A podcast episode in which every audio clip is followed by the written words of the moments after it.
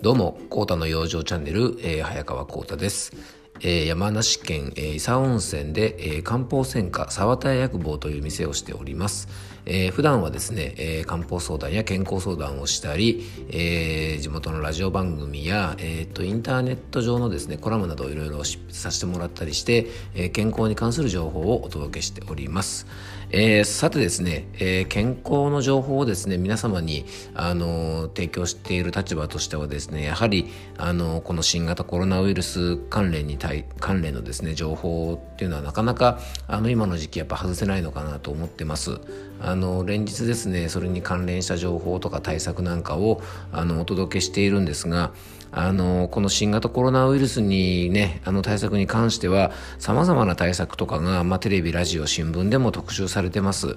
で、まあ、SNS とかにはですね嘘ってこうねなんか言いたくなるようなあのそんな予防法とかですね対策なんかもね出てきていましてあの本当にですね皆さんに正しい予防法をあのお伝えすることが大事だなっていうふうに、えーと痛感をしています。で今回はですね皆さんがやっぱり今ね一番正しい情報を知りたいことだと思うのであのー、この番組でもですね何回かに分けて皆様にあのお伝えをしていました新型コロナウイルス対策のまああの今の時点でのちょっとまとめといいますか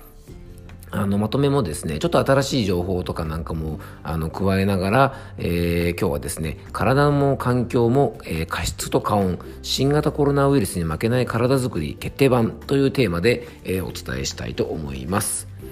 え、まずですね大前提として一番大事なのが、え、自然注力を低下させないということですね、え、その方法としたら、まあ、疲れをためないえー、暴飲暴食をして胃腸の機能を低下させない。で消化機能ですね、まあ、これあの胃腸の働きに関しては、えーとね、消化機能が低下するとですねあのやっぱエネルギーを新しく作り出せなくなったり消化吸収に使うエネルギーってかなりのもんなんですね。でこれがあの、まあ、体の疲れにつながって体力低下とか睡眠不足とかにもつながってしまうと思います。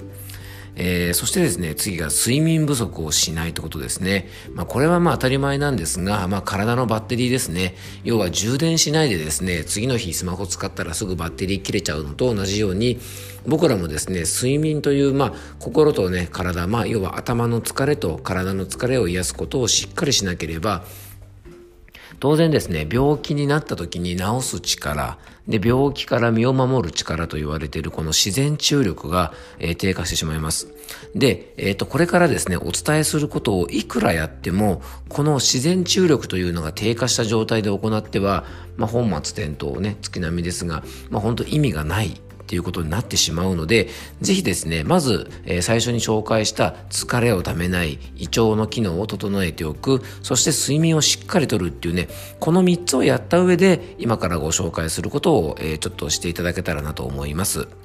で、えっと、あ、で、今回ご紹介する方法はですね、もう皆さんかなりですね、僕の番組で、あの、そんなん聞いたことあるよっていうものがあるかもしれませんが、あの、初めて聞く方もいらっしゃると思いますし、やっぱりね、あの、繰り返し繰り返し、やっぱり、大事なことっていうのはお伝えしていかなければいけないのかなと思ってますので、あの、どうぞね、その辺もご理解いただいて、えっ、と、聞いていただけたらと思います。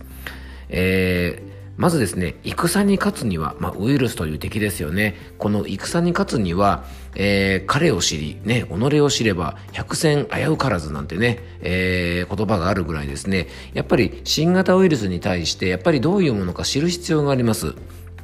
で、新型コロナウイルスが恐れられている原因としたら、まあ、これはどうしてかというと、それはね、もう、あの、正直、よくわかんないからです。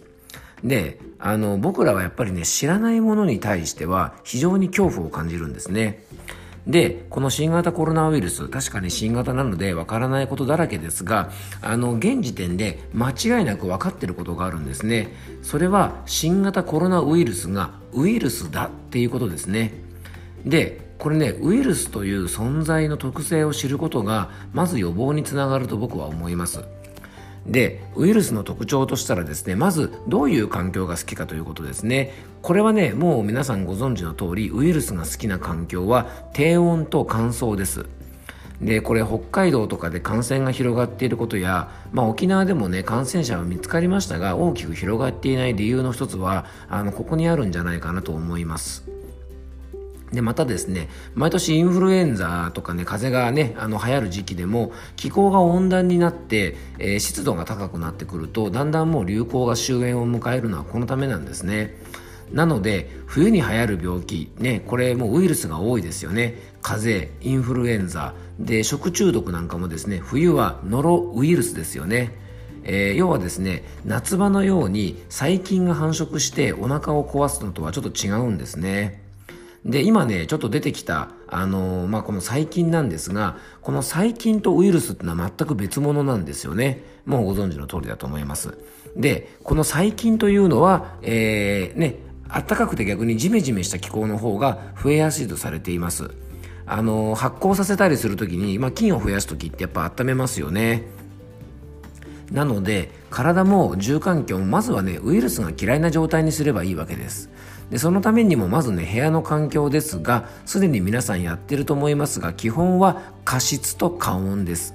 ねえー、適あのー、ね、適度な湿度でしっかりとあの加湿を行うことが大事なんですよね。まあ、もちろんあの、ね、加温に関する関すれば、えー、まあ暖房を使ったりとか衣服を、ね、調節したりとかとにかく、まあ、あの低温にしないことがすごく大事ですね。であと加湿に関しては、まあ、加湿器を使う方もいれば、まあ、加湿器家にないよって方はですね、まあ、濡れてるタオルをですねできるだけ家の中に干したりとか、えーね、ちょっとお湯を沸かしたりとかですねそういう方法もいろいろありますからぜひですね、えーとまあ、お部屋の空間なんかはこの加湿と加温ぜひ気をつけていただきたいと思います。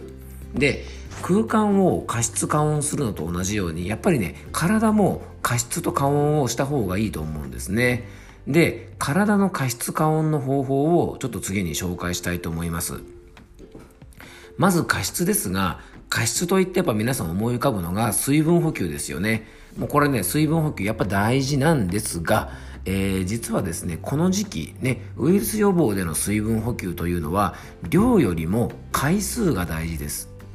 えー、要はですね、まずね、適度な水分をこまめに補給することが大事なんですね。まあ、くれぐれもですね、夏場の脱水症状の時に水を飲むのとは違うので、えー、ガブガブ飲みすぎずにですね、えー、少ない量をちょこちょここまめにとって、要は喉とかはね、こういう粘膜が乾燥するとウイルスが付着しやすくなると考えられてますから、え、要は喉を湿らせるという意識で水分補給をしていただけるといいと思います。ですから、1日ね、えー、1日例えば2リットルとか3リットル飲まなくちゃとかそういうのではなくて、えー、ぜひですね、唾液に絡めながら、まあ、よくね、あの、ぐちゅぐちゅごっくんなんて言いますが、えー、唾液に混ぜながらゆっくりとですね、水分を、あの、こまめに、あの、取るようにしておくといいと思います。で、えー、食用状ですね。次にじゃあ体の中を潤したり温めたりする食用状ですが中医学的な食用状ではですねこのやっぱりウイルスに感染するところではえー、すいません、えー、ウイルスに感染するところではですね肺は肺をですね養う、えー、食用状が大事と言われてます。中医学でもですね肺は乾燥を嫌って肺を養う食べ物は体に潤いを与えるものとかちょっと辛みのあるものが薬膳でもいいとされてるんですね。潤いを与えてくれる食べ物がですね、えー、基本的には白いものがいいと言われてます。えー、例えば白菜や大根、キャベツ、えー、白ごま、ネギ、これはネギの根っこの方、根の方ですね、白いところ。で、かぶやじゃがいも、玉ねぎ、りんご、いんげん豆、こういったものがですね、僕らが一般的に口にできるもので、えー、体を潤すものと言われてます。そしてもう一つ、えー、辛みがあるものも、えー、薬膳では肺にいいと言われてるんですね。それがしそや生姜にんにくみょうがわさびからし胡椒山椒唐辛子などのいわゆる辛み系のものですね。でこの辛み系のものは呼吸が活発になり肺の機能が高まるっていうふうに昔の人は考えたんですね。ですから、えー、とまだまだ寒い日もありますので先ほど紹介した潤う食材をねお鍋やスープにしながら、まあ、こういったですねちょっと辛みのあるものを、えー、薬味として上手に使うといいと思います。で薬味に関してはぜひねこれ激辛は食べないでください。もう激辛食べると逆効果で逆にね肺を痛めたりするというふうに言われていますし、えー、激辛食べると結構汗出ますよね。で大量の発汗はその後体を冷やしますから加湿加温と逆になるので、えー、ぜひご注意いただきたいと思います。そしてやっぱり最終的な基本はですねあの良い血流が全てで、えー、加湿化温のためにもですね体を冷やさないことがすごく大事です。ですから、えー、服装はね3首を冷やさないようにして手首足首ね首なんかを冷やさないあと冷たい飲食を控えることね、良い血流は、えー、ウイルスの入り口である粘膜もしっかり守ってくれますので、えー、ぜひね体を冷やさないような工夫も上手にやっていただきたいと思います。